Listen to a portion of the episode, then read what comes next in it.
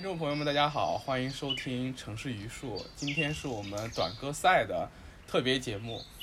呃，今天我们呃，这次我们短歌赛有一个非常重要的主题，也是前几次短歌赛的时候大家都一直在呼吁的，就是希望我们这个短歌赛能够更多的关注自然，然后关注一些这方面的议题。那么这这一次短歌赛《城市的缝隙中》，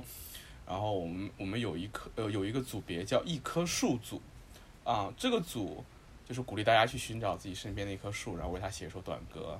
啊，这这个组的主题其实就是城市中的自然。那么今天呢，今天我们请到了，呃，我的朋友玛丽和果麦文化周周来一起聊一聊城市里的自然这个话题，然后也感谢果麦文化为我们的一棵树组提供了精美的奖品。那么在呃，短歌赛中这个组别中获奖的选手可以获得由国脉文化提供的《昆虫记》立体书一本，非常精美，我也是刚刚收到。OK，那么呃，现在就先请那个嘉宾做个简单的自我介绍吧。那么从玛丽姐姐开始。好的，呃，听众朋友们，大家好，我是玛丽，呃，我是一做一个童书编辑的，然后业余时间也会。翻译一些童书，还有文艺书，呃，今年正在试图从编辑和译者往作者这方面转型。总之就是一个呃百无一用是书生吧，一个搞文字儿、搞书的。OK OK，好，下面请周周。嗯，大家好，我那个大家都叫我 周周，我就是。我就是一个编辑，然后呢，嗯，是一个学习永动机。嗯，那我们可以对，就就可以聊聊我跟玛丽是怎么认识的。我我都有点淡忘了，咱们俩怎么认识的？我记得，我记得怎么认识的？是，呃，哎，非常无情的那个营销关系，应该是。这样吗？一开始的时候是这样，当时是我刚到国脉的时候，呃，从别的同事那里，对，跟国脉有关系，接手了一本书《图说西方建筑简史》。哦，然后我我我我自己本来是对建筑有点兴趣的嘛，然后但这个书其实是在国脉这样一家很商业的公司是很冷门的，所以当时就跟营销编辑商量说，我们找一些这个方面的人，然后当时是豆瓣上，哎。看 Z 君是个学建筑的，然后建筑师，而且社交网络上很活跃，那么好吧，就是他了，就找他来 给你寄书啊，帮忙吹一吹啊，当然确实吹得很好。OK OK OK，呃，我想起来那本书了，对，我想起来那本书，那本书是这样，我觉得那本书营销成本还蛮高的，对，寄到新疆去，对，寄到新疆去，对，从从从从哪里寄到新疆？对我在新疆就是很。就很感谢这些编辑朋友们，还孜孜不倦的给我寄书。当时这本书寄到我这边之后呢，然后我带到我们实验室里面去看，然后我老师说：“哎，这个作者我认识。”对，就我导师跟我说：“啊，这个作者我认识，是他当时在那个，我记得那个作者好像是名古屋大学的。”如果没有，我没有，我我记不太得了。好像是叫佐藤达生，好像是叫这个名字。啊，对，我记不太得了。反正他们是认识的，就有一面之缘。因为我导师是留日的，在日本留学很多年。他在那个基督教，日本基督教大学，然后当的，就是读的书，然后当的访问学者，然后，然后在日本那个学术圈就是混吃的很开。后来。回上海到同济大学这边嘛，对，然后他他然后在上海同济大学这边负责外事部门，就是跟学术交流、国际学术交流这一块的，所以说就就经常跟我们吹吹啊，说我认识谁，我认识谁，然后一看你说，哎，这这人我认识，然后跟我说，真的很巧，对，很巧很巧，然后他就跟我聊了聊这个这个作者，然后当时还跟我聊了聊日本的这种建筑学术的科普传统，他们各个学科的那种科普传统都非常好。然后当时他给我讲完之后，其实就在我心里面埋了一个种子，就是说，哎，将来我是不是也可以写写这种科普的东西？后来就做到了嘛，对，还是蛮有缘分的，对对。这个真的特别好，日本人是会这样的，他不管多难的学科，他都能有针对小孩子或者初入门者的这种科普，关键就是他的整个社会也好。他那些学者在的科研机构也好，他是支持做这些事情的。这个和国内真的特别的不一样。嗯，是的。嗯，来到上海之后，跟玛丽的合作和交集变得越来越多了。嗯，其中其中有一个很大原因，就是因为玛丽是我呃见过的这种对自然非常感兴趣的人，对。然后我不知道你们身边就这种对自然啊，对观察大自然有没有很认识很多这样的朋友。就我在一个节点之前，就是我在认识建筑大王之前，我身边几乎没有这样的朋友。我自己也是一个不怎么对自然，说实话不怎么感兴趣的人，对研究城市、做建筑的一个人。然后后，我觉得是这样，就是他可能会有一个圈子，然后在进入到这个圈子之前，你可能对这件事情不是说不关心，只是可能甚至没有兴趣或者没有任何的关注。但是，一旦你开始关注，会就会打开一个新世界的大门嘛，里面对东西会很多。嗯，对，然后认识到建筑大建筑大王，当时是应该是我我把你引荐引荐到建筑大王那边去的。哦，是的，是的，对对，当时就发现，哎，玛丽这么喜欢观鸟呀，看大自然呀，然后建筑大王他们也很喜欢，然后就当时就牵线搭桥，把你拉到了那个建筑大王那边去参加他们的那个观鸟比赛嘛，然后。嗯，然后结果就发现，就是说，原来玛丽在上海有这么棒的一个自然观察，对，然后所以说，呃，我想问问玛丽的是，就是说你是什么时候开始在上海就是开始这种观察自然、观鸟，就是开始这些活动，对这个感兴趣的？是很小的时候呢，还是在后来有什么契机让你开始这样做的？哦，我很小的时候没有这个经历的，我童年中对鸟的唯一印象就是麻雀，呃，基本上以为城市里面就只有这一种鸟。啊、然后契机是有的，是在当时还没有在国麦，是在国麦前面一家公司做童书，呃，做了一个在日本北海道的一个做木刻版画的一个老爷爷，他叫手岛龟三郎，哦，他出了一系列的那个图画书，全都是木刻版画的，呃，里面描绘的全都是北海道那种原始大自然，还有野生动物。嗯，当时做那套书的时候吧，一开始就是觉得还画风挺新奇的，大概能卖一卖。然后 在做的过程中，就去去去了解他这他这个本人，还有他对自然的一些观点，他的经历，然后其实就是被打动了。嗯，然后在我想想，应该就是在二零一六年春节二月份吧，春节休假的时候，我就去了这个北海道。当时是想着说，我把它，我当时做了它的六本这个图画书，把这六本里面的六种主角的这个动物，包括什么棕熊啊，嗯、嗯花栗鼠啊，嗯、梅花鹿啊，我想去亲眼去看一下这些野生动物在那个北海道那个野生大自然里生活的样子。嗯，自己自己做了一下这个路线规划，然后就去找这些动物。那个时候完全没有什么经验，其实大部分能碰到真的是运气好，而且确实北海道生态不错。那我完全不知道观鸟是什么东西，但是呢，我在找的过程中，在那个冬天积雪的那个山里面，我正好碰到了观鸟的人。当时是在北海道，北海道札幌的圆山，离市区很近的一个山。哦，那个山上有猫头鹰出没，然后当时他们当地的鸟友就就再去看嘛，哎呀，我碰上了，我就跟着他们一起去看了，我就知道了有观鸟这件事情，而且我发现去看那些鸟啊，就很哎很震撼，尤其是像猫头鹰啊这种平时很难见的很神秘的东西，还有去看那种那种翼展有能有两米多长的那种大鸟啊，什么白尾海雕啊、虎头海雕这种，你对一个刚开始对自然有兴趣的人，这个视觉和心灵的冲击力都是相当大的。哇哦，嗯，对，然后印象很深刻，然后知道了世界上存在观鸟这么一件事情。嗯，回到上海来再一看，上海有个组织，有个神秘组织叫做上海野鸟会，他们就哦一帮人是观鸟的。然后我我也就搞了一个望远镜，然后我就开始观鸟了。有时候去参加参加活动，然后有时候自己呃买了个图鉴，对着书看一看，然后就就这么开始了。啊，哇，好神奇啊！那其实 后后来我才了解到，我原来以为我原来以为是，嗯那可能是我自己，对我是一个容易 预设的一个人，没关系。那个 那个，呃因为后来我才知道，上海这个地方其实是全世界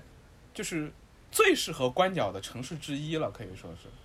嗯，上海的鸟类有五百多种。对对，好像是因为它一方面它地理位置比较特殊，它好像是在整个以亚洲东部地，就东亚地区候鸟迁徙的一个中转地。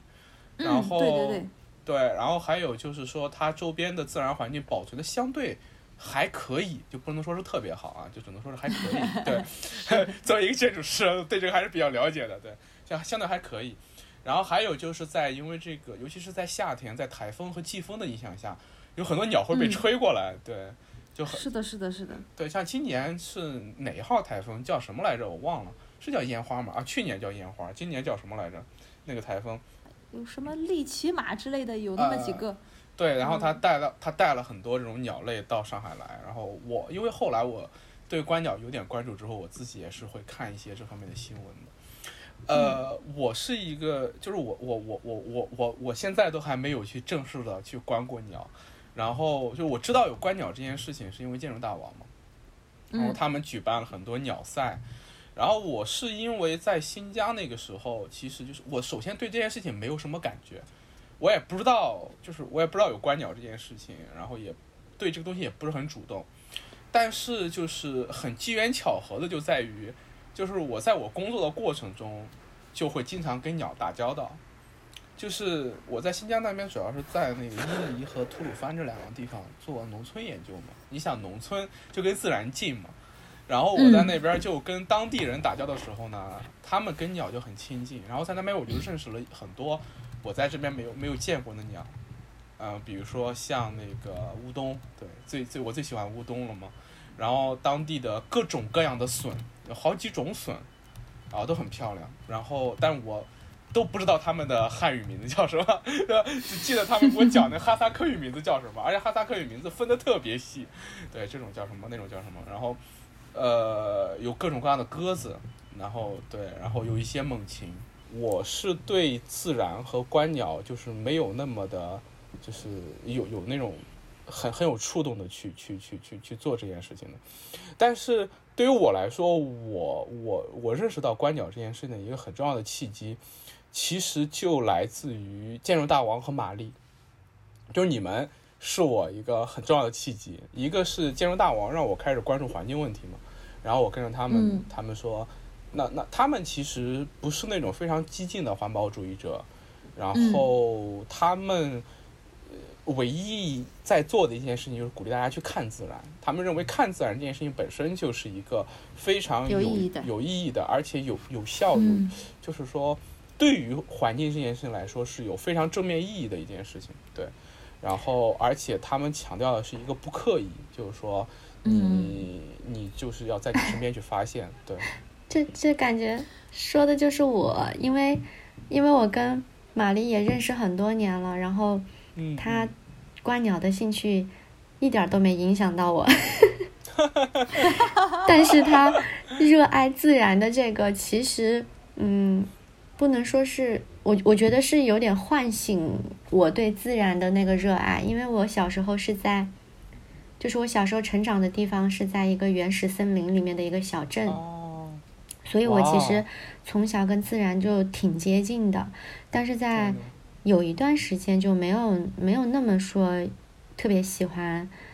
或没有意识到自己这个喜欢。但是刚才 Z 君说的这个就是，嗯，建筑大王说的这种观念，我觉得可能就就像我我我现在可能每年也要就是会想要找几段时间，就是亲近一下大自然。就我我也没有任何专业知识，我也我我也没有想着要去记录或怎样，但是就是。就觉得去体验一下就很舒适，身心都很舒适。是的，是的，哦，我我觉得这个非常棒，对。嗯，我我听了之后竟然感觉你们两个都有点烦。有 点有点。Z 君对 Z 君曾经在新疆待了很长时间，新疆这么一个有这么多特色鸟类的地方，然后周周是。家里在云南，对吧？没有记错，是在是在云南。云南也是一个有这么多特色鸟类的地方。然后，然后两个人都说，嗯，我对我对自然其实没有特别大的关心，只是顺便啊看一看。然后我我心里 我心里燃起了熊熊的嫉妒之火，我好想去观鸟。不不不，是关心关心自然的，可能只是嗯没有那种专业的爱好。嗯我我我觉得这样也也这样也非常好，因为其实就是就我自己。算是一个，就是我自己一直很警惕专业化带来的问题。当然，这个在今天可能有点不合时宜。是的，是的，是的。就是我自己作为一个建筑师，然后我在新疆那边做的其实是非专业建筑师做的事情，然后我可能更多的体验到这种专业知识对生活的遮蔽和对很多问题的遮蔽和带来的问题带来的。哎，这个我赞同。对对对，就是说你会让，就是那这这涉及到现代性批判了，我们不不多说。但是自然这个问题也是一样的，就是专业化的自然知识，对，就是从博物学兴起之后那一套谱系，当然它很有利，然后它帮助我们认识自然。但是到现在，当自然知识变成了一个我们不可知的黑箱，尤其到我们现在只能通过一些论文和每年的新闻去了解到气候问题啊、环境问题的时候，它其实。我们需要，我们或许需要一种，就重新把这个东西给解闭出来的一个过程。那其实回归到自己个体性的感受，我觉得是一个非常棒的视角。然后像刚才周周说的，我非常深有感触。我觉得我们俩确实也很幸运了，就是说，因为我们其实都有过那种机会，就是身处在自然中，身处在自然中，然后你身处在自然中，然后忘记自然这回事儿的时候，那个时候恰恰是。就是那种最棒的状态，而当我们离开了大自然，到了城市里，意识到自然给予自己的隔阂，然后要去寻找自然的时候，那恰恰是说明我们的生活出了问题了。对，就这是一对很有意思的思辨和张力之所在。对对对对，那那也没有办法，现在我们三个人都在上海这座城市中，我们已经跟自然 跟自然分开了，但是我们还在以自己不同的方式，比比如说我们的记忆，然后我们的。呃，或者说我们的兴趣啊、爱好啊各方面去重新去寻找它。嗯，那么说到这里，正好我们就可以插一下我们的广告，而不是广告，不是，就可以就可以正好来说一说我们这次短歌赛一棵树这个组是怎么当时想到要做的嘛？我跟建筑大王认识很多年了，我们从一九年认识到现在三年了，然后呃，他们一直。问他们很喜欢短歌，但是他们一直问我为什么你不做一个跟自然相关的短歌赛的组别啊？为什么不没有观鸟的组别？然后我说观鸟的你们做了，然后我可能要找点更有意思的做，啊，可能跟我自己关注的问题意识比较贴近的。然后那行，他们就说行吧，就期待就等着你做。然后我就想今年肯定要有一个这样主题的短歌赛，然后。我在城市里面，尤其是今年在上海这座城市里面，就感觉到，呃，一点就是大家对大家对生活的隔膜，就不是跟自然的隔膜了，在一些 特殊的情形下，我们对生活的隔膜都很深。就是像今年有两个月，我们被封在家里嘛，就是我身边的小朋友，就我们楼栋里面的小朋友，跟他们接触的时候，他们就连出门呼吸一下空气、晒下太阳的机会都没有，那更别说接触自然了。然后在这种情况下，我觉得，呃，当然，当然，当然，对这种情况也很失望。然后，但是呢，我觉得还是有一些可能性的。那么今年，其实，在在被封起来那两个月里面，然后跟邻居们有了更多交流，跟小朋友们有很多交流，大家一块在外面散步的时候，会发现，越是在这种情况下，你越对身边的这些东西越敏感。啊，当你的小区里面鸟叫开始。多起来之后，大家会在群里面讨论啊，这个鸟是什么鸟？那个鸟是什么鸟？当大家被封在小区里面走不出去的时候，大家会非常的关心啊，今天哪种花开了？明天哪种花又开了？然后玉兰开的时候，大家会非常的开心，然后就是说说谁家谁家楼下那个玉兰开了，然后小朋友们围着那棵树，然后，哎，虽然这两个月大家只能上网课，但是我觉得这些小朋友们。那但这么说可能会有点就是自我安慰，但是在 在某种意义上面，大家接受了更好的这种跟家庭在一起，跟身边附近的这种附近的陌生人在一起，和和身边的自然在一起的这种机会。然后，尤其是当一群小朋友围着一棵树叽叽喳喳的讨论的这棵树是什么树啊，叶子怎么样啊，花怎么样的时候，我觉得，呃，这种这种身体性的记忆对我们来说是也是有意义的。所以，哪怕在城市里面，哪怕我们跟自然已经隔绝起来了，我觉得大家仍然可以有一个窗口去重新发现自己跟自然的链接。因为我们的城市虽然很怎么说，虽然很很很很很很很拥挤，但是仍然有很多呃自然的缝隙伸进来。有些树虽然是我们人工种起来的，但它仍然、仍然是一棵树，我们仍然可以发现它身上那种自然生发的东西。所以说，这次短歌赛其实就想启发大家，看能不能去唤醒一些自己跟自然的呃在一起的一些记忆。嗯，对，我觉得 Z 君这个立意是特别好的，就是我也是觉得自然观察它不是一个说我要去做或者我要去寻找，呃，不是不是这样一个东西，它其实可以发生在任何时间和任何地点。你哪怕身边都是钢筋混凝土建筑，哪怕这个墙角里有一棵野草，你也可以，其实也可以自然观察，它也可以在这样的一个地方发生。嗯，所以就是从身边开始，我觉得是特别好的一个利益。哎，对的，所以说我们这边就可以聊一聊。其实，在当下的城市生活中，我想，其实我们三个其实应该都在城市中生活了很久。我是来上海这边上学，然后后面就留下来了。嗯，在上海十一年。十一年，我以为你是上海人，对。没有，好吧，好吧。周周呢？好好。我 嗯，怎么说？我我是。我是在边境小县城长大的，但是然后我念念大学的时候去了北京，然后在北京待了四年，然后嗯，我又去国外上学，但是在国外的时候是在一个自然环境特别特别特别好的小镇子，所以那两年应该算是在自然里生活，然后回来就来上海工作了，到现在也差不多八年，所以我。我也是在城市里待了十一二年。哦，天哪，好吧，我我这么说，我在大城市里面待的也不算长了，对。然后我我我也在一个小镇里面长大，然后但那小镇其实已经很城市化了，对，在那个江苏这边。然后后来，呃，上大学也是在一个江苏的城市里面，然后去新疆待了三年，这三年是在自然里面。然后又来到上海，在上海待了三年。然后就是我们都跟城市打交道的机会还是蛮多的，在城市里面。对我，我首先想问一问你们啊，就是我自己作为一个做建筑和做城市的人，就是你们喜欢城市吗？有扎心的一个问题，你们喜欢这种大城市吗？我们现在的这种大城市。哦，我觉得我选择在什么地方居住，已经比较清晰的反映出了我的态度。就是我现在 是属于住在城市的郊区，我我是在对自己的生活进行一个探索。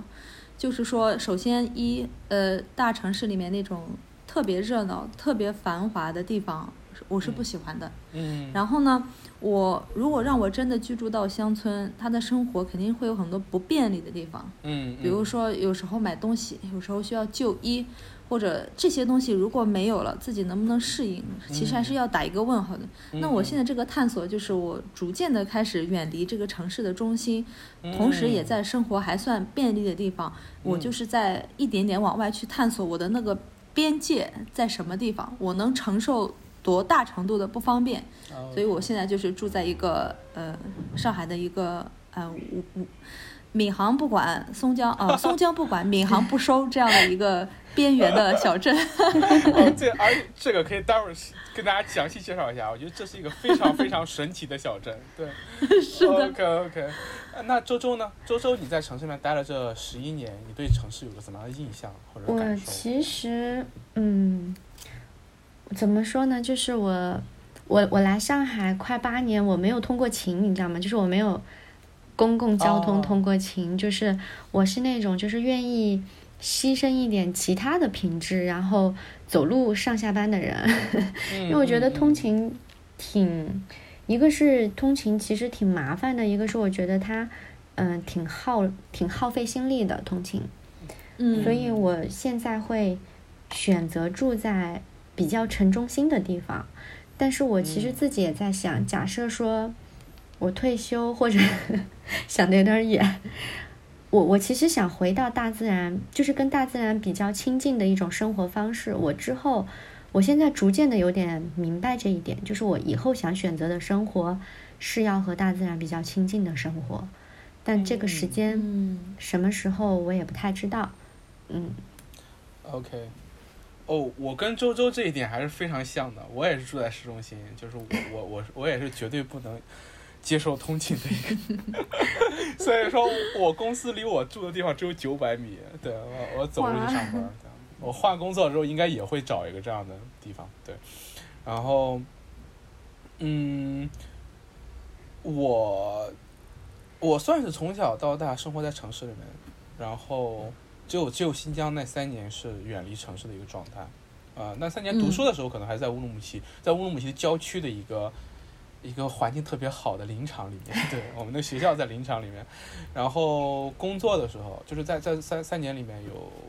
很多时间，其实是在做田野调查、田田野考察、田野调查，然后基本上都是在很很极端的环境下。我觉得我其实是被拉扯到两个极端中的人，就是呃，我从小生活长大的。这些地方，包括我自己研究的东西，都是这种跟城市息息相关的，自然的痕迹很少的一个人。然后在新疆那边，以及我自己个个人的旨趣，又是那种很很野，就是很自然的地方，对，就是没有人迹罕至的地方，沙漠、草原这种地方，对。然后在那边研究那种那那地方的原住民是怎样去跟自然生活在一起的，他们真的是在一些很极端的条件下生存，像吐鲁番的人在那种。沙漠里面生存，极端缺水的条件下，他们怎么样去看待自人和水和周边这些动物、植物的关系？对他们对植物和水的看法，给我很多触动。然后在伊犁那边的话，就是在草原里面生活的人是什么样子的？对他们是怎么样看待自己和草原，呃，和和这这个之间的关系？就我觉得我自己总是在两种极端中徘徊，就是我，呃，要么就生活在这种特别城市化的地方。就因为我现在住的地方就在上海的市中心，对，徐汇，对，宇宙中心，对然后那个，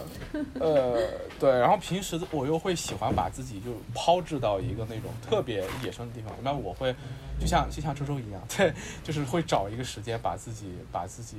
完全的扔到一个没有人的环境里面去，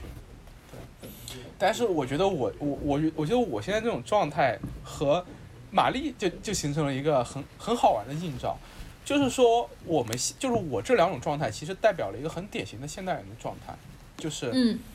呃，你是被深度的裹挟到了城市所代表这套系统中去的，就你离不开它，对，然后就是尤其是我们这代人，可能你从小就生活在城市里，你对自然化的生活、对农村生活没有什么记忆，然后你。呃，你被深入的卷入这套系统，你不能说你认为这套系统是对的，它对你来说没有对错之分，它就是你的自然，对，就是你从小到大接受的这一切，然后你甚至不会怀疑它有没有问题，对，然后，然后，然后这些人呢，就包括我在内的这些人呢，但隐隐会感觉到它是有问题，就是隐隐感觉到你觉得这个东西你在城市里那种生活，这种高节奏的、快节奏的生活，这种。呃，在这种钢筋混凝土的盒子里面工作，在钢筋 土混凝土的盒子里面睡觉，然后你会觉得自己哪里不对，然后你在假期的时候啊，你在度假的时候啊，会想找那种风景非常好的地方去度假，对，然后去想到一个人工化特别弱的一个地方，然后去享受另一种生活。这个东西对我来说非常熟悉，为什么呢？因为我现在的工作其实就是设计这种 度假区。对，我的工作就是设计这种度假区，然后可能对，然后然后在这两者之间呢，就是说我在跟我的朋友们去交流的时候呢，大家可能会觉得，呃，就是说喜欢自然这个东西究竟是一种本性，还是你的？我我不知道该怎么去形容啊，就是以当很多人去说自己希望能够过一种更自然生活的时候，在这种更主流的声音对他们会有一种批判，就是在我们国家更主流的声音会对他们有一种批判，就是说你这种对田园化的一种诗意的想象啊，然后对，然后你是一种对这这种这种小布尔乔亚的情节，但是我在想有没有一种中间地带呢？就是有没有一种中间地带，让我们去寻找一种和自然相处的可能性？就比如说玛丽刚才说的那种郊区，那种更郊区化的生活，或者说你作为一种个体的选择，就是说我作为一个个体，不但探索自己能够接受的边界在哪里，呃，就比如说我尽可能的去亲近自然，然后这种远离城市、远离现代的这种生活给我带来的不便，我能忍受到什么地步？我觉得这种探索，作为。个体的探索，我觉得是非常有意义，而且是非常，呃，就是有可操作性的，就像那种半素食主义一样。我不知道你知不知道这种东西？哦，我 呃，暂时还不知道。OK OK，哦，我我我我这边我不知道，我不一定录进去啊。我想问一下你们两位，就你们有没有这种比较偏素食的这种倾向啊，或者怎么样的？暂时还没有，我觉得生活上比较难操作，无论是那个个人口味上，还是 出于这个蛋白质补充的这个方面，对对对，有点难做到。OK，周嗯周周周呢我我觉得看我的阶段，？OK，就是我目前在什么阶段，然后可能相应的去那样。OK OK，就是我其实是一个无肉不欢的人，就是我 在新疆长，我妈是新疆人嘛，然后我从小对，嗯对对，很喜欢吃肉的一个人。然啊，你这个口味上很难改变的，应该。对对，但是我然后嗯这其实给我带来一些问题，就比如说，嗯，嗯 身材管理的问题，然后这这这是这是一方面啊，另外一方面呢，就是我身边越来越多的这种素食主义的朋友和。呃，不能说是比较极端了，我身边有很多这种自己有这种素食倾向的朋友越来越多，所以认识更多这种，呃，对自然感兴趣的朋友啊，包括有这种环保主义倾向的朋友啊，然后有这种对气候问题非常敏感和对环境问题很敏感的朋友，然后，但是他他们没有对我进行所谓的道道德绑架，没有说没有没有安利我一定要这样做。他们他们嗯他们给我一个非常非常有意思的建议，然后这个建议给了我很大启发。他他们问我你们知，他就问我你知不知道有一种东西叫做 flexitory？我说那是啥东西？他说有一种非常极端的叫 vegan，就是那种就是那种呃纯素食，连蛋都不不吃的，还有什么蛋奶素，就是蛋只吃蛋奶的。嗯然后，呃，就各种各样的都有。他就给我推荐了一个，就说你一周只吃一半的素食。然后我，我我当时听，哎，这玩意儿蛮好玩的。然后，我就我就去查这玩意儿嘛。我一查就发现，哇，这东西太有意思了。就是它代表了一种在那个自然界或者是环保主义界，他们对这个问题的一个认识倾向。就是你把一个人变成一个纯素食主义者是非常难的。就像嗯刚才你们说的，就是那种什么，呃，身健康的问题啊，营养的问题啊，包括饮食习惯的问题啊，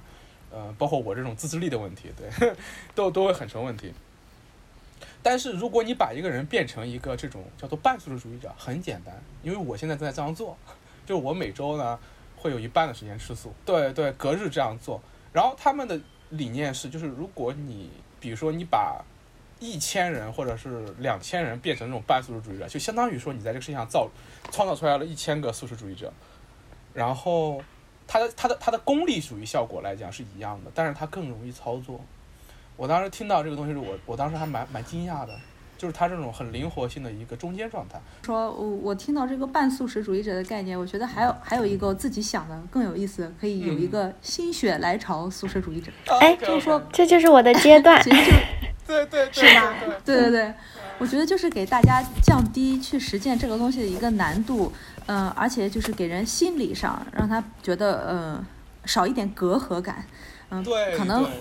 哎对，就是哪怕是我此前从来没有想象过素食主义，那我现在我心血来潮的时候，我就素食主义一次两次，那不是也挺好的吗？比起完全没有想过的状态，对，对对对，因为因为我这些朋友跟我们讲的时候，他们呃他们会认为素素食是一件很正不是怎么说很正确，就是一件很很好的事情。就一方面减少伤害啊，另外一方面呃减少温室气体排放啊，对个人的对个人的营养上来讲，尤其是一个像我这样的人来讲，在某种程度上面，有一些素食对我的身体来说是好事，它不会造成营养上面的负担。然后，然后当时一下就把我说动了，就用了不到一个小时吧。就他们把嗯这个概念告诉我的时候，这个概念本身就非常有吸引力，对我来说。嗯然后我就被这玩意儿打动了嘛，然后我现在开始践行这个这个阶段，然后我我就有一个固定的食谱，就比如说我，呃，隔天是这样的，就一天是有荤的，另外一天，哎，我就会中午在我们公司打饭的时候就全素，晚上就吃燕麦和那个那个那个那个泡泡那个什么泡果汁，然后。嗯，我觉得我也可以这样试一试。哎，对，然后对对我来说就是一个很好的、很好的一个改进嘛。那其实我其实把这个概念就引到了这些就是在城市中纠结的自然人身上来。就我身边有很多朋友告诉我他喜欢自然，但是他没有办法做到那种就是说回归到自然的生活中去，然后所谓的摒弃掉现代生活。那这个中间状态有没有呢？这个中间状态其实有的，就像刚才玛丽其实就向我们展现了一个很有意思的一个中间状态，然后这种个人的个人的身体性的回归，那么有没有没有有没有在这个过程中的所谓的心心心血来潮心血来潮自然主义呢？那我们短歌赛希望就启发一种这种心血来潮的自然主义，对是，或者是心血来潮的自然主义者。那么，当你有心血来潮的时候，当你觉得哎我要亲近一下自然的时候，它对你的代价不是那么大的，不是要求你说这一个月我要辞职去到某个地方去种地，或者说我、嗯。我要这一个月我要请个假，这一周我要请个年假，然后我到哪个地方去住一个星期，不必要的。你可能所需要做的就只是多走两步去寻找你身边的自然，呃，比如说一棵树、一只鸟、一只一个虫，哎，所以说我想我想问一下，就是说，呃，我想问一下你们有没有这种在嗯。自然就在城市中，比如说在我们共同生活的那个城市上海，或者说之前你们生活城市也可以，就是你们有没有一个呃某一个时刻会觉得哇，这里似乎是一个。就是说，像自然在城市里面伸出一个小缝隙一样的这种感受，无论是一个公园也好，还是一个更小的一个东西也好，你们有没有那种很强烈的感受？可以给大家推荐一下，或者是呃讲讲自己的经历这样。呃，这个我有一个想讲的，嗯嗯嗯，就是说，以前参加过上海绿化办嗯参与主办的一个观鸟活动，然后就是由这个绿化办的老师去了嘛，嗯当时给我们发了一张纸质的地图，啊、这个到我现在还留着，它叫上海绿化地图，哦，它上面就是包括城市公园、郊野。郊野公园那个当当时郊野公园还只是规划，还还还不像现在这样已经开放了。然后还有一些其他的绿地、绿化带，所有的这种绿色的地方，把它标在上海的这个地图上。当时这个绿化办的老师就跟我们介绍，上海不是有很多高压线嘛，它啊有这个、电传输的这种需要，这种地方是没有办法开发去建高楼的。对对对，所以在上海很多这种地方就变成了绿地嗯或者公园。对，嗯，这个就是很有意思。高压线它是一个很城市化、很很人工的一个东西，但是正是因为这种东西在自然里面的存在，它让城市里面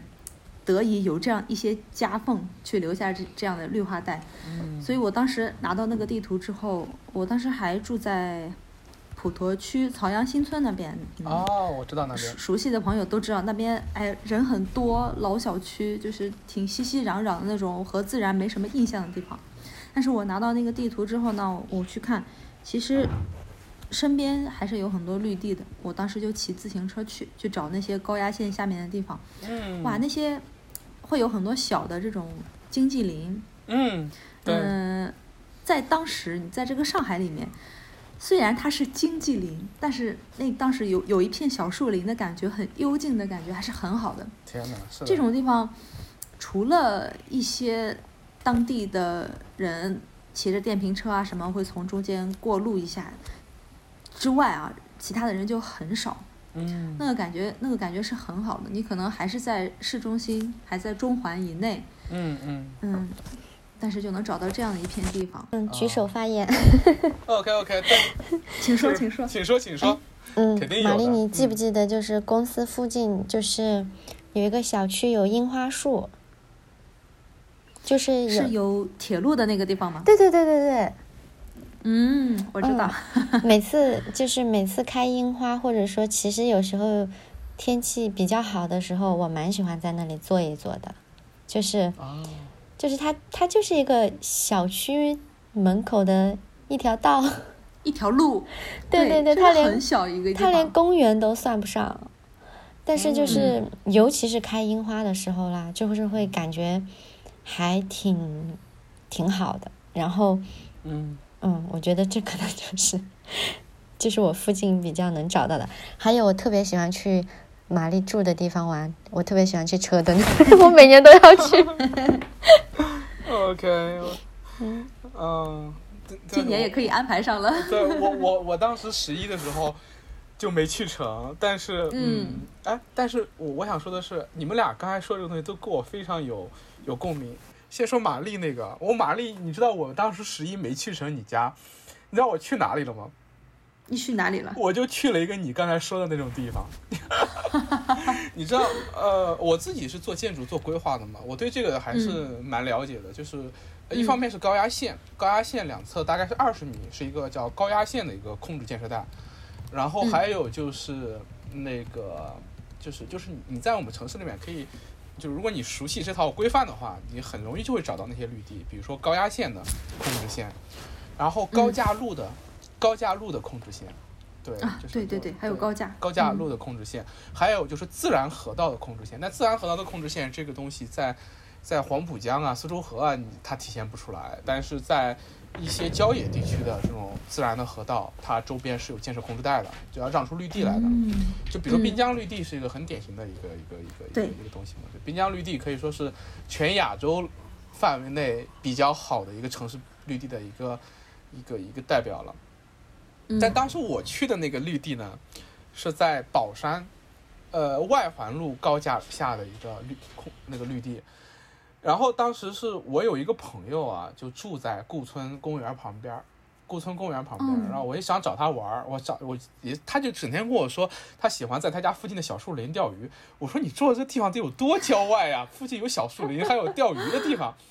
然后我是说行吧，我就想找他去玩嘛，我就问他你是不是在顾村公园钓鱼？他说不是，顾村公园进一次进一次要二十块钱，那怎么可能去那钓？然后然后我说行吧，我我先到你家那边去看看嘛。当时其实其实我们就是要录播客啊，对我们那天就是在郊外录的播客，录的播客就是我们的上一期爱人组那一期，然后对这两期还有串上了，还有前后关系，天呐。然后然后我过去找他之后呢，呃，我问他，哎这。小小树林在哪儿呢？是顾顾村公园。他说：“我带你走。”他要带着我走到那个外环高架下。哇！当时就把我整个人给震惊到了。就是里面有一体，就是里面有，就是你说那种经济林。然后那个经济林，呃，其实它虽然是经济林，但它仍然是，就是一旦你把那些树种在那，然后你不再有别的过多介入之后，那个小生态马上就好起来了。然后它又是有土壤，然后有那种树叶落下来的腐殖，然后有别的花和草长出来，然后有小河，有小溪。但是那个顾村公园那边不一样的一点在于那边儿呃的人很 chill，就那边的人很松弛，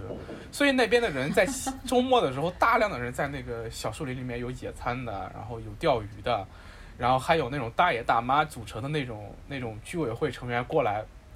就是看哪里有垃圾捡垃圾的，就真的有这种，就是他们社区自发组织的很好的，然后就跟他们对跟他们交流聊天，然后看他们的生活，然后有小孩在那边捞虾，然后就说今天捞到了多少，怎么怎么样，然后就其实就是一个小水沟，然后我跟他在里面就走了一下午，我就被那种啊，就是说突然就是就是我从我家这种上海市中心坐地铁只要三十多分钟就可以抵达一个这样的地方，然后给我。这种这么这么大的这种疏解，对心情也好，对各方面也好，这种疏解。然后我们找了个小草坪，然后一块录播客。录完之后呢，他说，呃，要带我再到带带我到另外一个地方去看一看。然后我们走到另外一个地方，那时候天夜色已深了，然后那是一大片在这个树林中的草坪，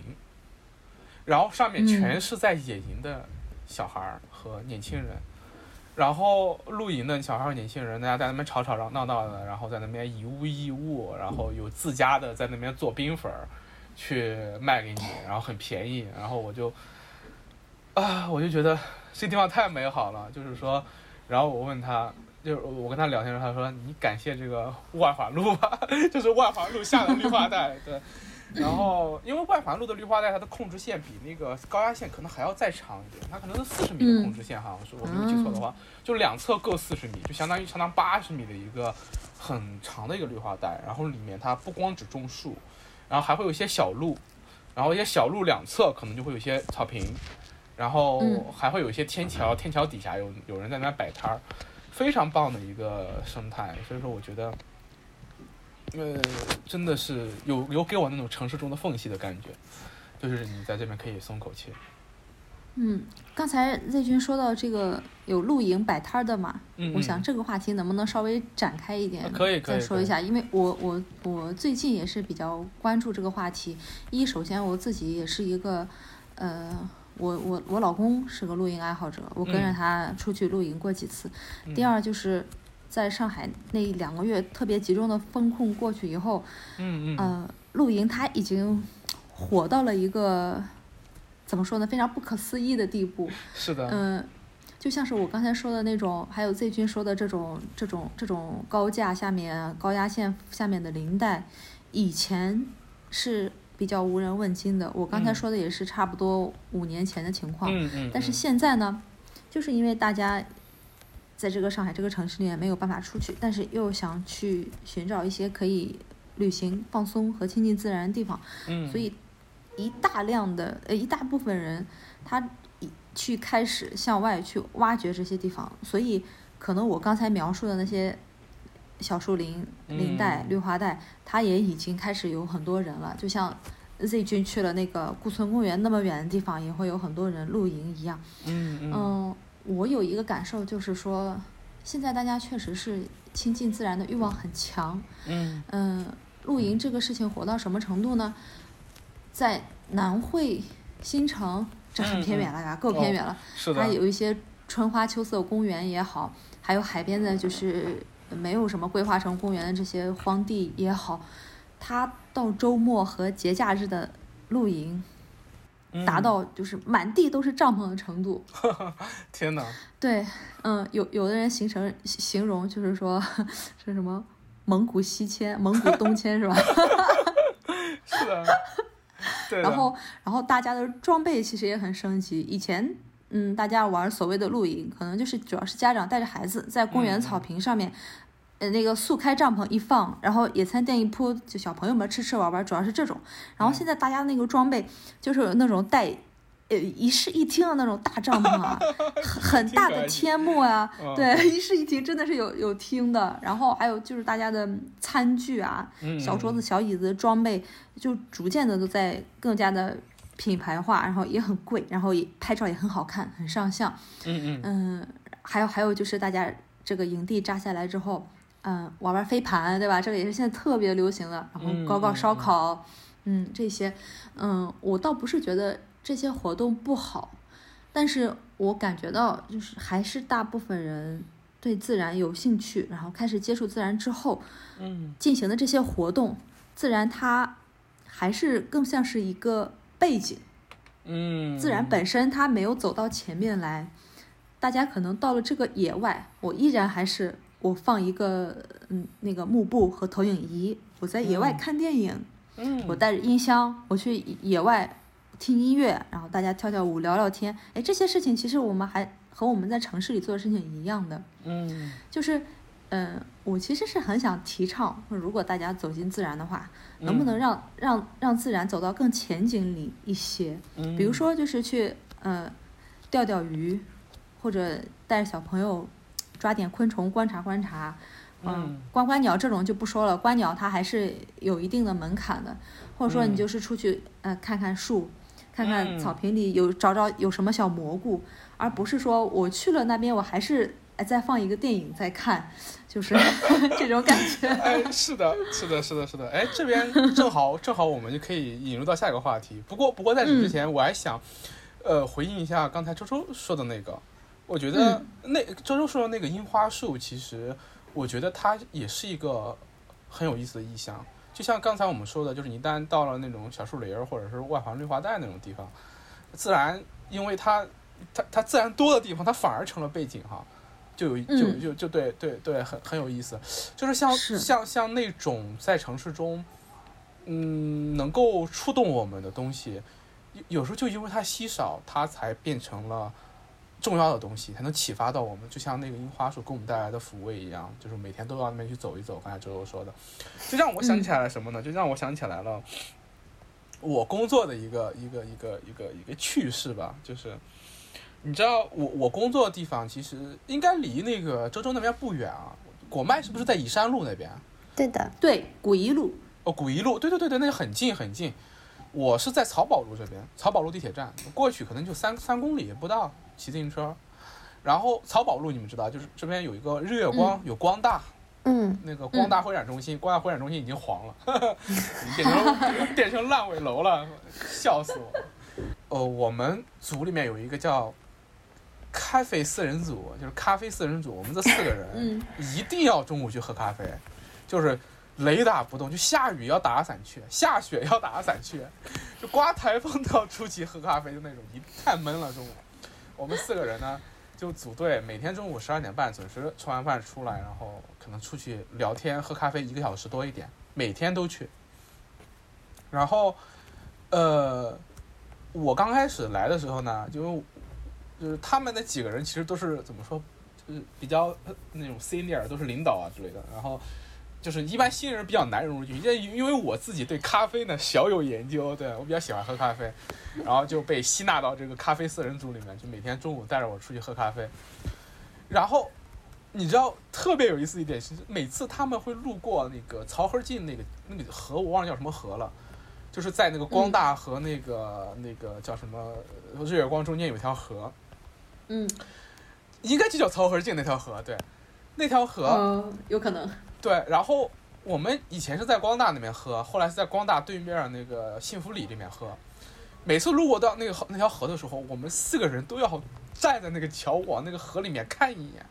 因为你知道上海确实是一个鸟类很多的地方，就是上海有夜鹭啊，有苍鹭啊，对，都很多。嗯然后鸟类很丰富，然后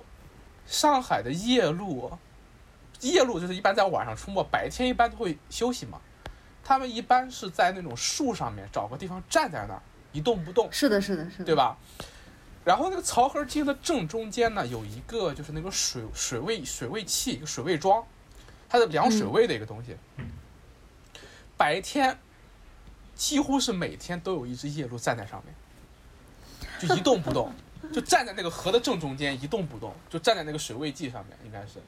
然后它站的又一动不动的，然后它它夜路它背后面有个小辫子，你知道吗？就是那个对对对对对对，白色的，白呃对，它是它是白色的小辫子，好像一般都是黑色的，对。然后我我们每次路过的时候都要看看那个夜路在不在，就每次都要看一眼。然后他们还开玩笑，因为有段时间我留小辫子，他们说，哎，你看你跟那个夜路像不像？啊，他们不知道那个是夜路啊，他们不知道那个是，你说他们或者说你看你跟那个鸟像不像？然后我就说，我就我就特觉得特好玩儿，然后每次路过的时候看一眼。后来呢，后来呢，我就跟他们说，这个这个鸟叫夜鹭，他们说哦，原来是夜鹭啊！一搜就搜夜鹭是什么。然后那天中午大概是，他们就问我，哎，就就也不是问我，就聊那个鸟。他们就有个人就来了一句说，哎，这有是不是有没有人知道这个鸟是什么？然后我说那是夜鹭啊，因为我建筑大王他们有一次就是比赛的时候海豹用的夜鹭嘛。然后我说那是夜鹭嘛。然后他说哦是夜鹭啊，一搜还真是。然后就搜它的习性。搜它的种群，搜它的分布。我们那天一中午就围绕这个鸟聊了一中午，就整整一中午。然后他我们几个人就知道夜鹭这个东西了。然后再后来呢，它就不在了，那只鸟就不在了。然后我们就在想，哎，这只鸟是不是出什么事儿了？呃，就就有很多脑洞啊，就说说不定换地方了，什么说说去寻找自己配偶去了，怎么之类的。然后就就在就在就在就在就在就就是把这事儿忘了嘛。然后突然有一天。我们四个人在那个桥上面是喝完咖啡回来，突然其中一个人大喊了一声“夜鹭”，然后往天上一指，然后我们四个人同时抬头，然后那只鸟就离我们飞得特别近，就低低的从我们头上掠过，就很近很近。这个这个场景在上海其实也很很容易见到了，因为那夜鹭夜鹭它飞得很低嘛，它喜欢在河边飞得很低。然后我们四个人就站在那里一动不动的就看着那夜鹭从我们头上掠过，然后远远的飞走。然后就目送它离开我们的视野，哦，那个场景给我留下了非常印象非常深的深刻，就非常非常深刻的一个印象，就是，嗯，虽然我们在城市里面，像日月光、光大这种地方，特别特别繁华的地方，然后你仍然有机会去跟一只鸟，啊、不一定是同一只了，但它但它我们假设它是同一只吧，就跟一只鸟建立起这种连接，建立这种很，就是在我们认为就是。很紧密的连接，我们会关心他的命运，关心他过得好不好。每天路过的时候会看他一眼，我觉得这种状态就很启发我，很启发我。就我们四个人平时也不是那种特别喜欢自然的人，我们都是那种臭建筑师嘛的。对，然后都是臭建筑师，然后每天还吭哧吭哧画图的，然后想的都是那些有的没的的，就没人会关注鸟啊、树啊什么的。但是，嗯，一个鸟给了我们生活很大的抚慰，我觉得，在那段时间里面。所以说，就像可能就像周周那只那那棵那棵樱花树一样。所以说，对就就对这种东西的信念，就是说，你看刚才我们说，就城市中那种巨就大一点的城市缝隙，你别说在城市的缝隙里面，你到了农村，有很多人到了那种风景特别好的大自然里面，那干的还是那些事儿。你知道我们做那个旅游设计的时候，我当时就会很，就很无语，你知道吗？嗯，就是你为什么让我设计这些东西？这么好的一片草原里面，你让我在这里面设计 SPA、设计电影院、设计小剧场，我说人人人来人来这地儿何必呢？对吧？但但是其实，哎，人有时候就有人有时候就是这么矛盾了，对。但是的，但是你在城市里面看到一只鸟飞到你飞过你头顶的时候，能给你那么大的震撼和抚慰，我觉得这么一个反转还是给了我很大的很大的一个冲击的。所以说，哎，这时候我们就可以翻转一下了，就是说，呃，就刚才玛丽说到一个很重要的事情，哎，就是那个观察和记录。对，呃，就是说我们让让大自然走到台前来，我们引到幕后去之后，让大自然成为主角之后，让自然成为主角之后，我们去第一反应是说，就现在很多人就喜欢用这种很积极的介入啊，有一些呃非常有环保意识的朋友，他们嗯就是说要怎么样保护种群啊、要要要要要帮助自然啊，这这是另外一个很很很很重要，同时也很很宏大的议题。但我们今天不嗯谈这个，我们谈的是观察和记录。就为什么说观察和记录本身就是有利益和有意义的？哎，我觉得这一点可以请玛丽来说一说，她对这一点肯定很有感触。对 呃，说之前我我现在纠正一小点点，，OK 那 OK，个夜路夜路的小辫子它是白色的，这是白色的吗？那我们可能没注意、啊。是白色的可能是因为它背后不是有一片那个蓝灰色的那那个羽毛，可能小辫子放在里面不仔细看的话，可能也以为是那个蓝黑色的，其实那个小辫子是白色的。OK OK OK OK。啊，好，没事，我们不要不要在意这些细节。OK OK，很严谨啊，对，观察 很严谨对对，是的，嗯、自然观察它，我觉得，我我觉得不说它什么什么意义，然后还有有利啊这些，我觉得它比较大呀。就先说一些小的东西，就首先它很有趣，特别好玩。就比如说大家喜欢玩动森动物森友会这个游戏嘛，嗯，也有很多朋友跟我安利过，但是我我觉得对于自然观察爱好者来说，嗯嗯，动森里面能收集到那些东西，还有去收集的那些行动，你都可以在现实里面去做。所以说，哦哎，就就没有必要去玩这个游戏了。但是，但是那些不走进野外的人，也很喜欢这种带有一定收集、探索要素的东西。这个我觉得大家多多少少都会有一点，所以我觉得这就是自然观察特别有趣的一个地方。对啊，嗯，你就是越去观察，能发现的东西就越多，然后能看的世界就越大的这种感觉，很奇妙。嗯，而且感觉嗯。非常好。嗯，至于观察的话，我觉得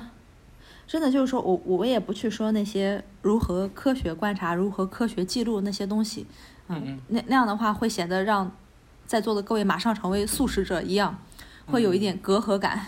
对嗯对，，那我觉得不如就是就是从自己家附近也好，公园里也好，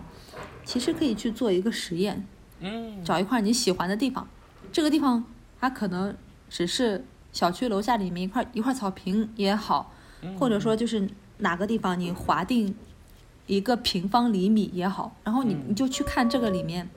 它可能会有什么样的东西。嗯我觉得这是一个特别会让人惊喜的行为，因为哦观察之前你可能会觉得什么都没有，一眼望过去，哎，不就是有点草嘛，有点树嘛，就是这样而已。但是当你你把这个区域划定出来，你走进去之后，会发现，哎，它的树上可能会有一些蝉蜕，树枝上可能会有一个鸟巢，会或者说那个，哎，像竹井斑鸠搭的这种很随意的树枝，嗯，普通的草坪里面可能会有一些小蘑菇，你就去看，然后树上掉的一些果实、一些种子，它的形状，嗯、可能会很有趣，比如说很多城市公园小区里都有漆树，漆树就是那个枫树嘛，枫叶嗯。会会变红，叶子会变红的那个树，它的种子，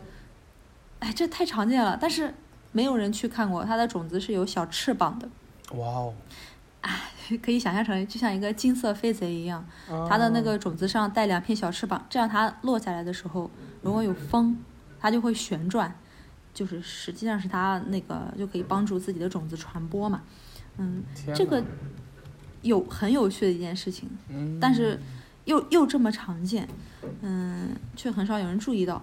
我给一些没有自然观察习惯，还有对自然没有兴趣的朋友去讲这个的时候，因为真的很好讲，你可能嗯随便路过，你摘一个，不是不用摘下来，拿一个给他看一看，他会发现啊，怎么还有这样的种子？啊？这个太好玩了吧，带一个回去。然后，但此前从来都没有发现过，它的它的嗯乐趣就在这个地方，嗯，哦。就是会给你打开一个全新的世界，你以前可能从来没有想过去认识的一个世界。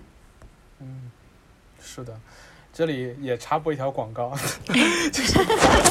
这个，嗯、我们玛丽姐姐现在正在豆瓣上连载一个上海的自然观察的一个小书，现在应该是已经签约了，对吧？是的，所以现在在豆瓣上已经看看不到多少了，大概留了两万字不到，，OK OK OK 其他都删掉了。OK OK，呃，但是我有幸最早的时候是看过，就是读过他那个之前，当时我记得好像是四万多字的时候，嗯，是？吧？对，谢谢 Z 君。嗯，然后我当时觉得这东西就是，嗯，很启发到我，很启发到我。对，就像今天玛丽给我讲的这些这些东西一样，那里面其实讲的是玛丽在自己的住，就是自己在上海的住所附近，就是车墩镇附近的一些观察，对吧？嗯然后那个我当时就想啊，原来上海有这么美好的地方。然后，呃，它其实对我来说是一个很大的对冲了，就是那个我自己，因为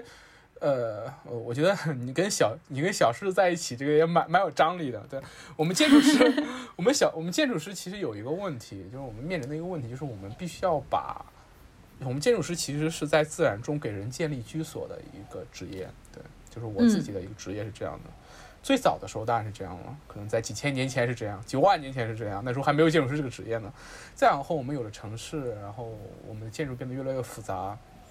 呃，城市变得越来越大，然后建筑变得越来越复杂的同时，也变得越来越简单，变得越来越无趣。然后现在几乎我们所有人住的所有的房子都是同样一种体系建立起来的，而且不需要有太多的思考在里面。嗯，它其实带来了一种危险，就是我们的生活在变得越来越简单。对我们生活在变得越来越简单。我们小朋友从小到大居住在钢筋混凝土的房子里面，他接触到的材质可能就是五六种，对，最多五六种。呃，然后呃，我们的身边的环境也变得越来越简单，啊、那些自然的痕迹越来越少。小时候我们生活在一个小镇里面，它可能的树种比我们现在在上海这座城市里面的树种可能都要丰富的多。对，因为我们留给它的空间不多了。嗯呃，这其实带来一种危险，就是一种我们的生活在变得越来越简单的危险。呃，如果我们用这种简单的方式去理解自己的生活的话，它的危险就会让我们变得越来越封闭，越来越傲慢。嗯在某种意义上来讲，是的，是的，是的。对对，建筑师上建筑师的傲慢，我是有所，就是说我是我自己是能感受到的。对，尤其是这个行业里面，我们自己，我们会觉得嗯很简单，就是造一个房子很简单，你规划一个地方很简单。我做过很多地方的规划，就是我一个很年轻的人做一个几百亩的规划，有时候我刚开始的时候还会很害怕，后来大家教了你一下之后，你又不害怕了，你画就是了。然后，但是你几根线画完之后，这片土地可能就永远的被你用钢筋混凝土给埋起来了。对，然后上万几百年吧，就很可能几百年的土这些土壤不会再重见天日，然后很多。很多昆虫的幼虫和植物的种子可能就永远的被封存在下面，对，有很多东西永远就这样消失掉了。我经常跟我的建筑师朋友们，就是说，呃，一起去郊游啊，走一走啊。然后我们在野外的时候，就我自己还是有比较喜欢去看一看，多转一转，摸一摸，尤其在新疆培养起来的习惯。嗯对，因为新疆教会我的可能就是说这种自然的这种自然的这种丰富和复杂和多样，是需要去敬畏，同时需要去，它本身就是有，本身就是有力量，有生命力的，需要我们敬畏的，对。然后，这其实对我来说是一个很大的启发，就是我自己愿意去观察和记录的一个重要的原因，就是去告诉自己要对这些东西心存一个敬畏，对，然后让自己在面临一些。别的生活的决策的时候，不要那么轻易就去做这些决定，对，尤其是在自己的职业，它是一个会影响这么多人、影响这么多物种、影响到这么多植物、动物的一个职业的时候，就是说，呃，真的就是你、你、你、你、你、你大概有个一两个月不去看自然，你做设计时候就不会想到自然；你 一两个月、一两个月的时间不去接触真正的人，你做设计时候就不会想到人。那你从这可以看出来，我们当代就是我们中国建筑设计有什么危险？就是大多数你，大多数建筑师没有你没有没有小狮子那么幸运，对，有一个这么喜欢自然的爱人，对，大多数建筑师他们其实也不关心自然，也不关心人，对，所以说他们做出来的东西有时候会很危险。嗯，其实我自己对自己身上这种危险，有时候会通过这种方式去去去克制自己，对，也也要感谢玛丽和玛丽和建筑大王。真的，真的，真的，对。OK，客气了，客气了。那那我想问一问，就是周周有没有这种观察和记录，或者是对一些呃自然的观察呢？我我完全没有记录。嗯，但是 嗯，观察有没有？我也不知道哎。嗯，因为因为这个观察可能不会在我心里面形成什么。之前那最好的，我我不是特别喜欢去车墩吗？其实我今年去过了，玛丽。我知道，我知道，我不在，但是 对，嗯，之前我们去年去的时候，你记不记得你给过我们一个看野花的小册子还是什么？嗯，对，有一个野花小手册。对对对，然后嗯嗯。那次就是其实觉得对着这个册子去认出一些花，这个算比较深度一点的观察了，对吗？不像我平时可能只是抬头 转一转、看一看，在草草地上躺一躺。嗯，但是算算观察了，也很快乐。就是说，哎，我我我通过辨认这个花，哦，对了，我们 对我现在可能我我们前段时间去公园，去共青森林公园。然后，呃，我朋友的手机里有个 app，就是可以识别这是什么东西。其实我还是形色，哎，对对对，好像是，嗯。然后我我觉得还是挺有乐趣的，就是，嗯，就拍下来，然后让我知道这是个什么，然后我再可能再走一段路又碰到它，然后我又认出它了，就是可能我的观察就只到这里，但是是的，是的，嗯，但是我觉得挺快乐的。嗯，我觉得我我觉得这种这种体体验就就已经很很棒了，就很自然，对，就很自然了，对，哎，是的，是的，OK，是，其实自然观察不用特别专业或者特别专门，对，就像这样就蛮好的，也不用特别刻意，就想我我今天沐浴焚香，对，大清早的洗个澡，对，但是我 是我我 我是嗯。我我是佩服的，就是比如说像玛丽，她很喜欢这一块，然后她能够沉浸进去，并且，嗯，相对我们来说要也不是相对我们，他应该就是很专业，就是比较专业。我没有觉得专业就是不好，我我会觉得我很佩服他，就是能够真正的找到一个爱好，并且就是踏实的在学习这个东西，我会觉得也很好。嗯。我我明白，就是有意向进一步深入进去的话，那就进一步深入进去。我我觉得，我觉得这个东西其实我我不太喜欢用“专业”这个词儿，但是我觉得玛丽是这种东西是叫叫做叫真理解。就是我一个朋友，我一个我有一个朋友，他自己他他他他是他那他不不是关心自他他关心气候问题和环境问题，他不是很喜欢自然的一个人，对，但是他他他是一个。怎么说？很棒的一个，很棒的一个，怎么说？很棒的一个作者，很棒的一个知识知识的传播者，一个一个老师，一个一个，我不知道怎么去形容他了。对，一个 很很很棒的人。嗯。就是我我我比我大很多了，然后他就是我我我有什么问题自己的困惑，我会去问他。对，然后我们俩一块坐下来聊天的时候，呃，我当然我是有很多困惑的，就是我我对我的工作，对我的对我们生活这个世界有很多困惑。我问他怎么办的时候，他说，当你觉得一些事情不对劲的时候，你要去真理解，就是你要去真的去仔细的去看，仔细的去了解它，然后仔细的去、嗯仔细的去想它背后为什么会这样，嗯，然后去在这种真理解的基础上面，才形成真的知识和真的。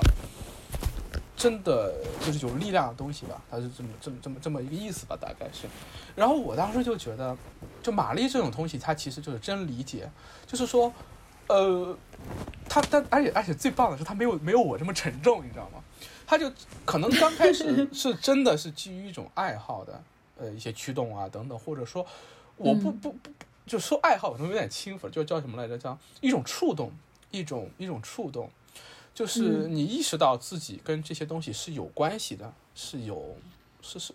然后你想要去行动，对，然后这种行动会形成一种真的理解，然后一些一些知识这些东西在里面，然后我觉得很棒。对，其实玛丽的这种热情和这种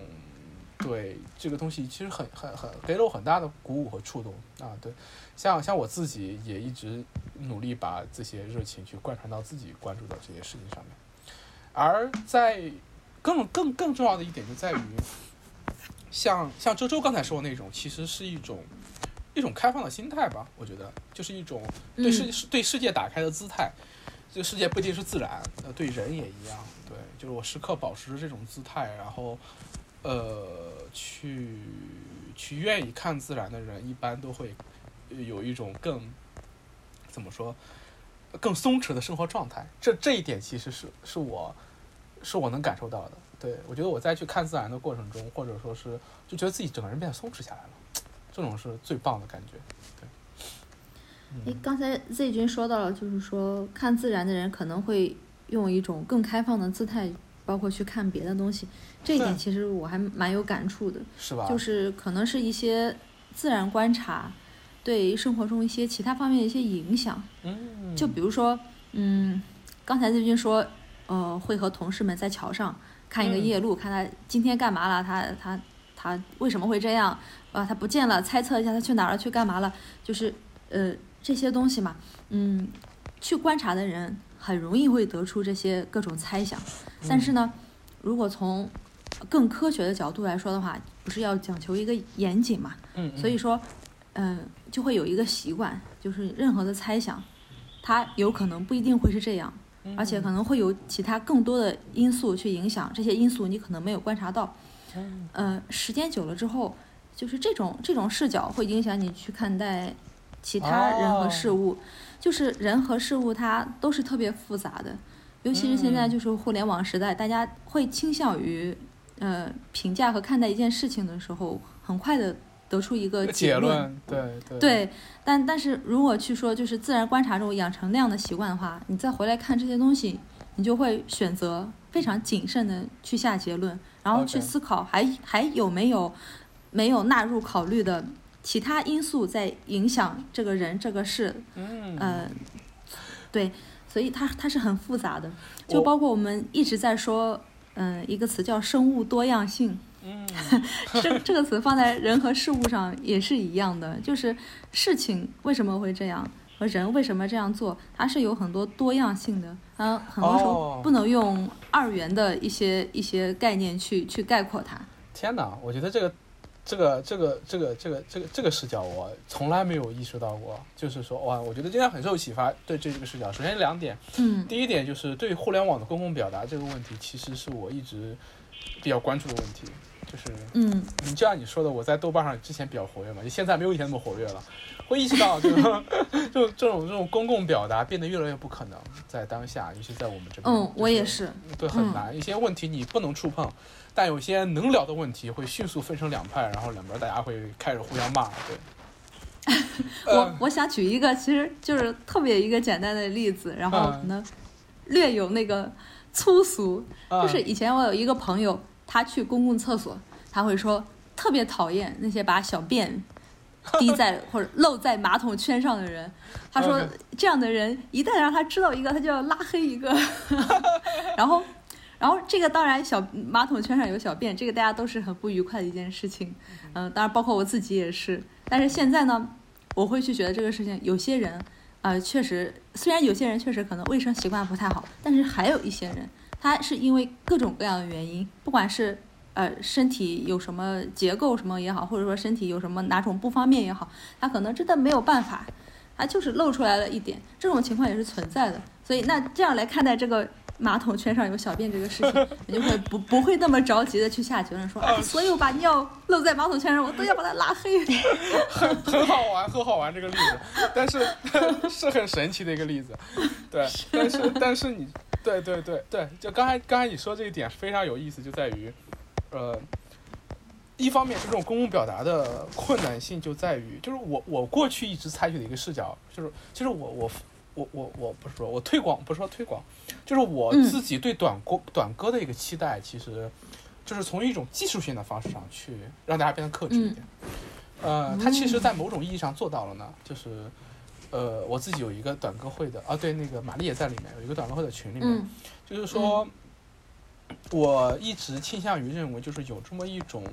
形式的框架给你的话，你可能会想到去克制自己，因为我们的公共表达有时候它会过于两两极的原因，是一方面大家可能过于自我，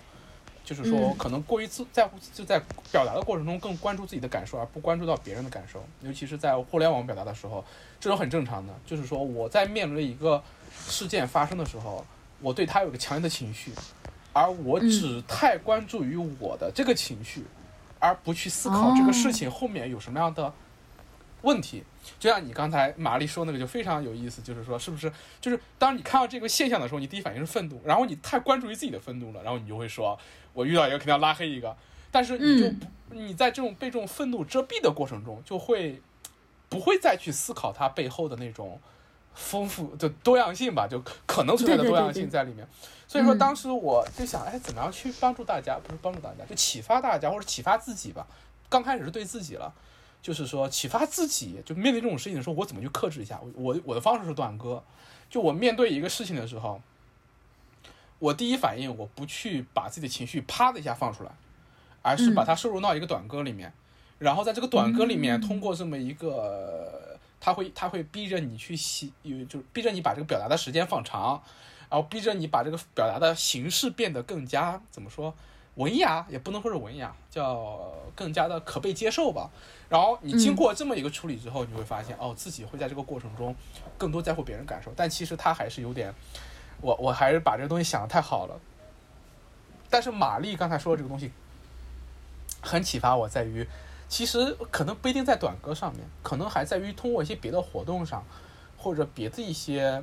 方式。就比如说观察自然这件事情，就会让人变得更加开放，和更加具有，对，就是你在观察自然的时候，现象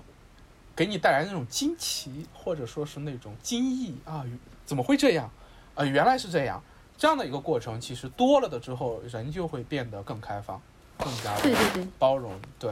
那在表达上面的克制，那可能短歌也是有用的吧？对，呃，一个一个一个是治标，一个是治本了。对，我觉得都挺好的，我觉得都挺好的。所以短歌也很棒，观察自然也很棒。那观察自然和短歌结合起来就更棒了，对吧？啊，参加我们短歌赛。那么其实刚才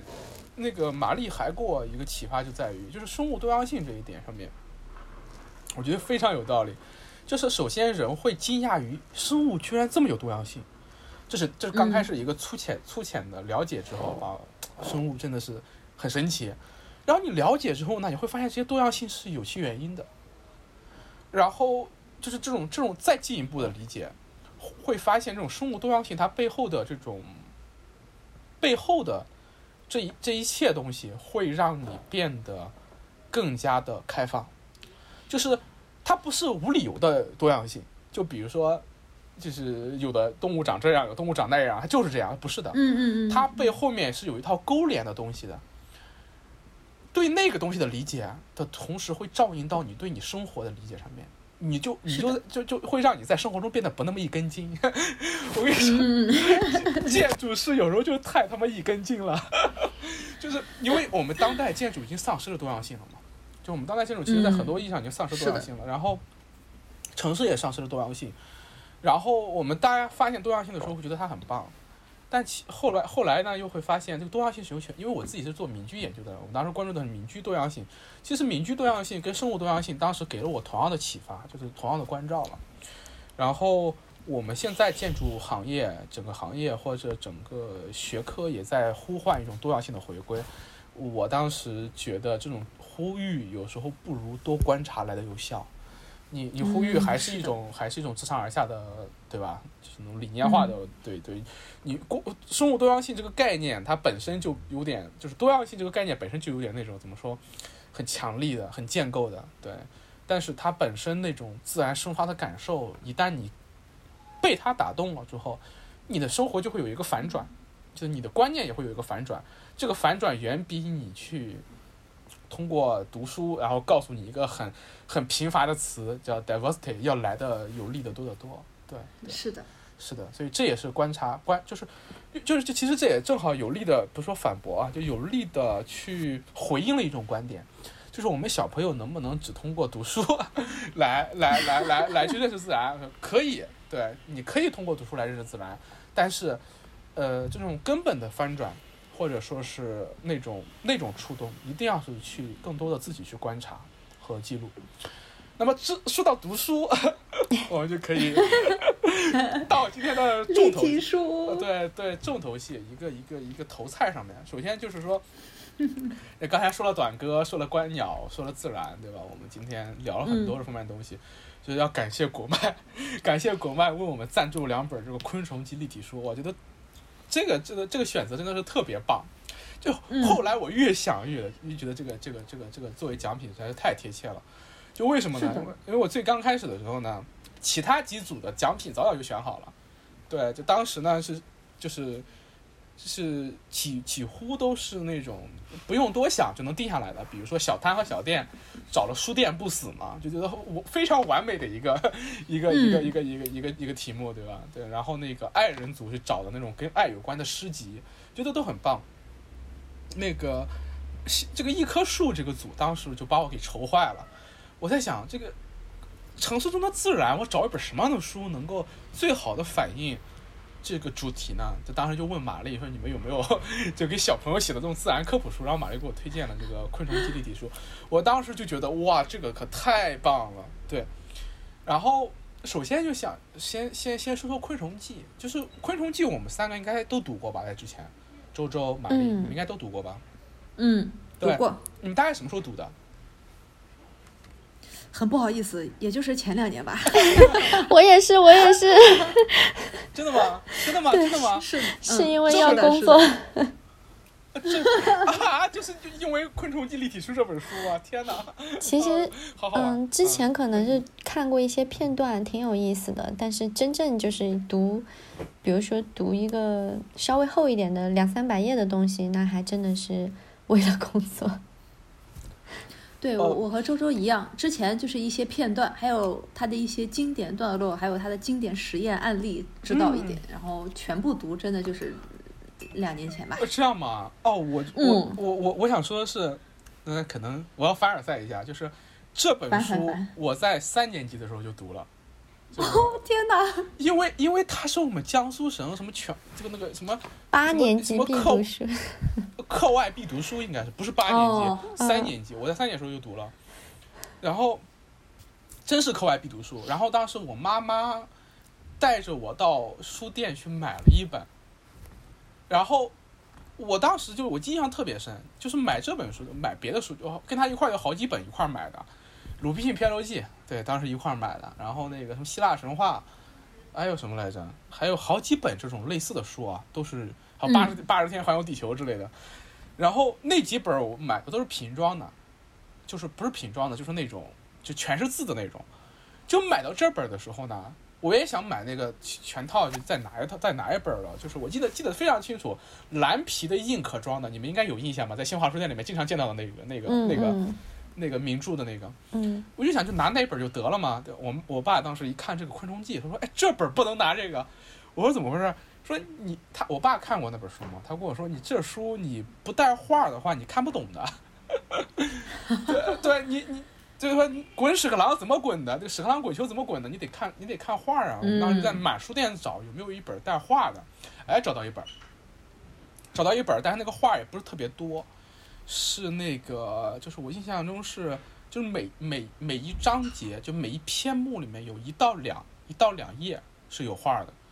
OK，我就买了那本回家了。那本那几本书我是爱不释手，就三四年级的时候，就是反复读，反复读。就是那本那几本其实翻译的又好，而且，嗯，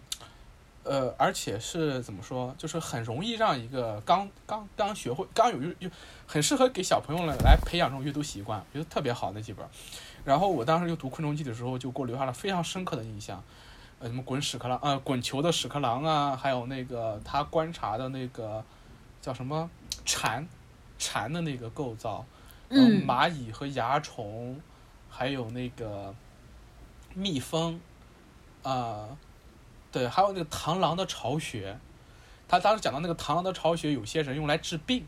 就是有些那个小姑娘拿那个来止痛还是干嘛的，来治牙痛，我记得，我印象都很深。就是当时的那个《昆虫记》给我留下了非常深刻的印象。嗯，里面最为深刻的一个印象是什么呢？就是我小时候，我爷爷奶奶家住在农村啊。有一年我回农村的时候，就去我爷爷奶奶家玩的时候，我就带着那本《昆虫记》。然后当时我爸看着我拿那本《昆虫记》，就给我翻到里面那个讲蝉的一页里面，给我讲说今天带你去找这个蝉蛹。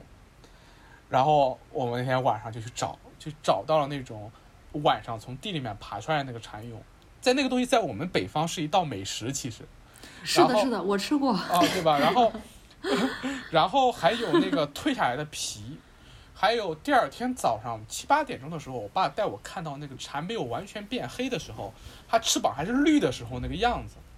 嗯，对对对，呃，这些都给我小时候留下了很深刻的印象。然后那个时候我不知道。我总觉得在读《昆虫记》这本书的时候，我一翻开书去读，它马上就把我带到了一个，就是它的那个文笔，我忘了那个作者叫什么法法什么法布尔法布尔对法布尔的文笔非常好，他那个那他的文笔是有种穿越感的，就是你把那本书一打开，然后呃他的文笔几句话就把你带到了他那个生活状态中去。法布尔应该是在一个乡下隐居，然后观察昆虫，如果没有记错的话。然后他会在文中去有一些背景描写，就是说今天天气怎么样啊？今天林林林子里面那种风啊，怎么很舒服啊？然后再回到自己的那个观察的那个东西上面来，然后自己在怎么一个环境里面去观察它。然后我就感觉到我和跟他一起到了法国的农村，然后风景非常好，然后天气微微凉刚刚好，然后我和他一起去看着那小昆虫一点点的。给我小时候留下了非常深刻的印象。然后我印象中，到了我上大学的时候，我对这本书念念不忘。因为我们那个小镇呢，小时候也不是很发达，就是说，呃，我找了很多《昆虫记》的版本，其实都很薄。但我我我知道《昆虫记》是有十卷的，就是有有十卷本的一个大部头。我到了我大学之后，才找到了一个相对完整的版本，然后去读了里面好多其他小说没有读过的篇目。然后也是给我留下了很很深刻、很深刻的印象。我觉得这本书作为一个儿童的自然启蒙书，它有种天然的优势，就在于它不是一个结束，它是一个开启。对，它是让大家愿意去开始去观察自然的一个一个很好的一个东西。啊，我自己说了这么多，那就有请两位做了这本书的人，对，做了我们《昆虫记》立体书的人，那个编辑。来聊一聊，怎么想到要去做一本立体书，然后在做的过程中又给了你们怎么样独特的这种感受和启发？来，两位要不聊一聊？尹奇来吧，因为这个东西我觉得缘起还是在你。呃，那没关系，可以多聊一聊。玛丽先说一说。对，我我先说说，然后周周也说一说。我想先问 Z 君一个问题，嗯嗯，就是如果没有学校推荐这个必读书，没有。呃，爸爸妈妈把这个书买回来，你就纯你自己的话，有没有可能就接触不到这个，或者不会想主动去了解这个？我觉得很难说，我觉得很有可能就没机会了。对，小时候是的，学业这么繁忙，哪有机会去读这么多闲书？对，嗯嗯，其实我觉得也是这样的，就是首先它是一个对于小孩子来说，呃，Z 君的爸爸也说了，这个东西没有图，你看不懂的，家长肯定会这么感觉。然后还有《昆虫记》，它的原著是一个十卷本这么大的一个大部头，这个一般人听到都心里打怵，别说小孩子了。所以尽管他写的确实是很有趣，而且他的那个探究精神，还有自己做的那些小实验也特别棒，但是他还是嗯和现在的孩子有一点隔阂。嗯，所以我们就想着说，一昆虫是一件看昆虫是一件特别有意思的事情。二昆虫记他写的挺好，但是和大家有点隔阂，那我们就做一个相当于是说一个很有意思的昆虫记版本，然后可以带大家走进这个昆虫世界里来，然后去启发一些小朋友，他可能有了进一步的兴趣，自己再去读原著啊什么的。其实昆虫记立体书。它就像是这样一个角色的一一一个一个一个产品。嗯，我我觉得我我可以就是就是稍微的总结一点，就是其实刚才 Z 君和玛丽说的，我觉得有一个点可以是这样说的，就是是点燃，就是嗯嗯，就是。比如说，他可能知道昆虫有这样的习性，有那样的习性，但是如果我们在用立体书这种比较特别的一个形式展现在他面前，比如说像我们现在收到的反馈，就是小朋友也好，大人也好，都非常喜欢那个 屎壳郎滚屎球的那个，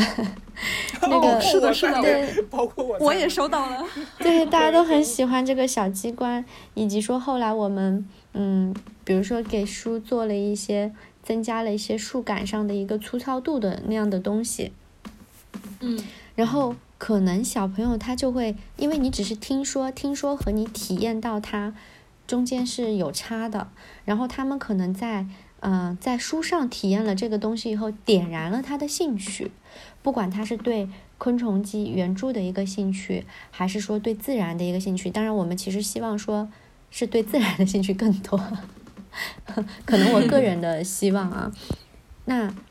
嗯，就就就挺好的。是的，是的。哦，我当时听到你们要做《昆虫记》这本书立体书的时候，我当时的第一反应也是这样的。就是小时候，如果要是有昆虫记立体书，我爸肯定说我给我买那本昆虫记立体书了。对，因为因为这本书其实它的一个也不是问题了，就是它刚开始是一个博物学或者是那种自然史的一个，不是自然史，应该就博物学的一个，嗯，也不能叫博，它就是这个观察记录了，就是法布尔的就自己他观昆虫的一个日记，像我们观鸟一样。我们现在有了很多的手段，